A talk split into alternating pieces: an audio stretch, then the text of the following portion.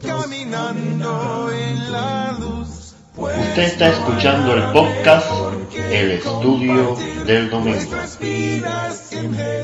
Dios los bendiga, mis hermanos. Un gran gozo para nosotros volver a compartir la palabra de Dios con ustedes. En el estudio anterior comenzamos a estudiar el tercer rey de Israel, Salomón. Vimos las palabras de su padre David y lo dejamos listo para comenzar a reinar. Pero recordará que partimos del supuesto aparentemente contradictorio, el sabio necio. Hoy vamos a compartir por qué era un rey sabio y el próximo domingo hablaremos de cómo se convirtió en el más necio de los necios. Así que paciencia hermanos, paciencia. Cuando comenzó a reinar no debe haber tenido más de 20 años. Era un joven inexperto que tuvo que lidiar con algunas personas que suponían un problema para su reinado. Adonías, Abiatar, Joab y Simei. Y la Biblia nos dice que después de solucionar todo aquello, el reino fue confirmado en la mano de Salomón. En cuanto a él se nos dice, mas Salomón amó a Jehová andando en los estatutos de su padre David. ¿Ve usted cuán importante es la enseñanza del padre a sus hijos? Sigue uno de los momentos más importantes de su vida.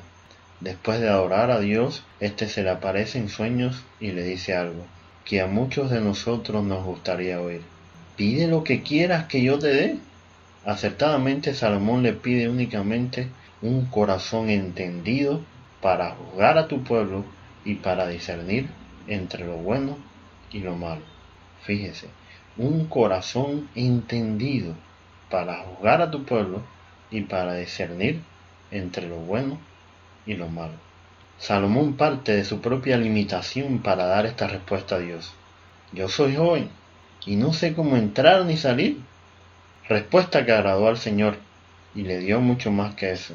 He aquí que te he dado corazón sabio y entendido, tanto que no ha habido antes de ti otro como tú, ni después de ti se levantará otro como tú. Y aún también te he dado las cosas que no pediste, riquezas y gloria, de tal manera que entre los reyes ninguno haya como tú en todos tus días. Sabemos de la fama de este rey, fama que ha llegado a nuestros días y ha imperado las más disímiles leyendas. La Biblia nos lo refleja de esta manera. Así excedía el rey Salomón a todos los reyes de la tierra en riquezas y sabiduría. Toda la tierra procuraba ver la cara de Salomón para oír la sabiduría que Dios había puesto en su corazón, y todos le llevaban cada año sus presentes.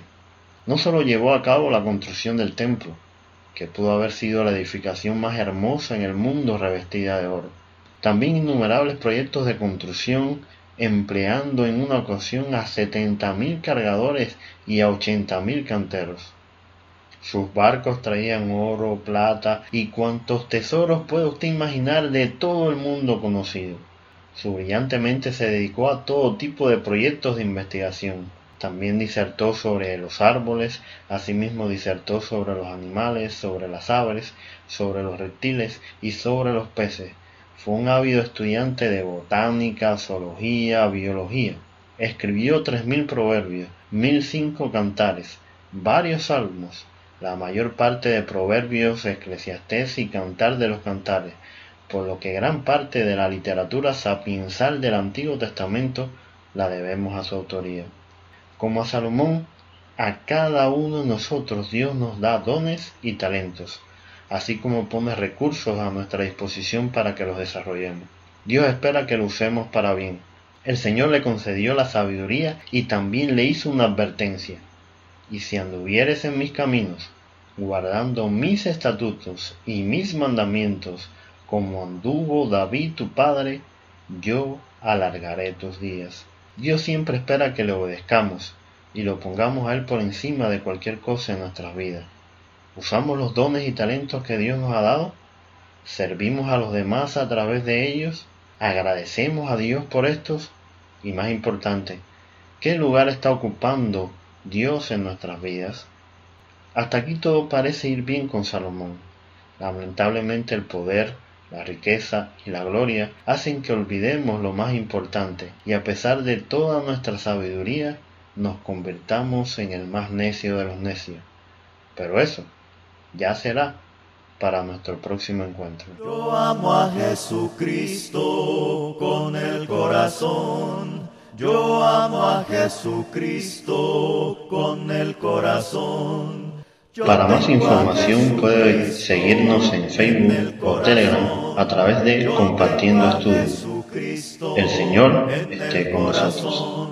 Lo tengo, lo tengo en el corazón. Lo tengo, lo tengo en el corazón.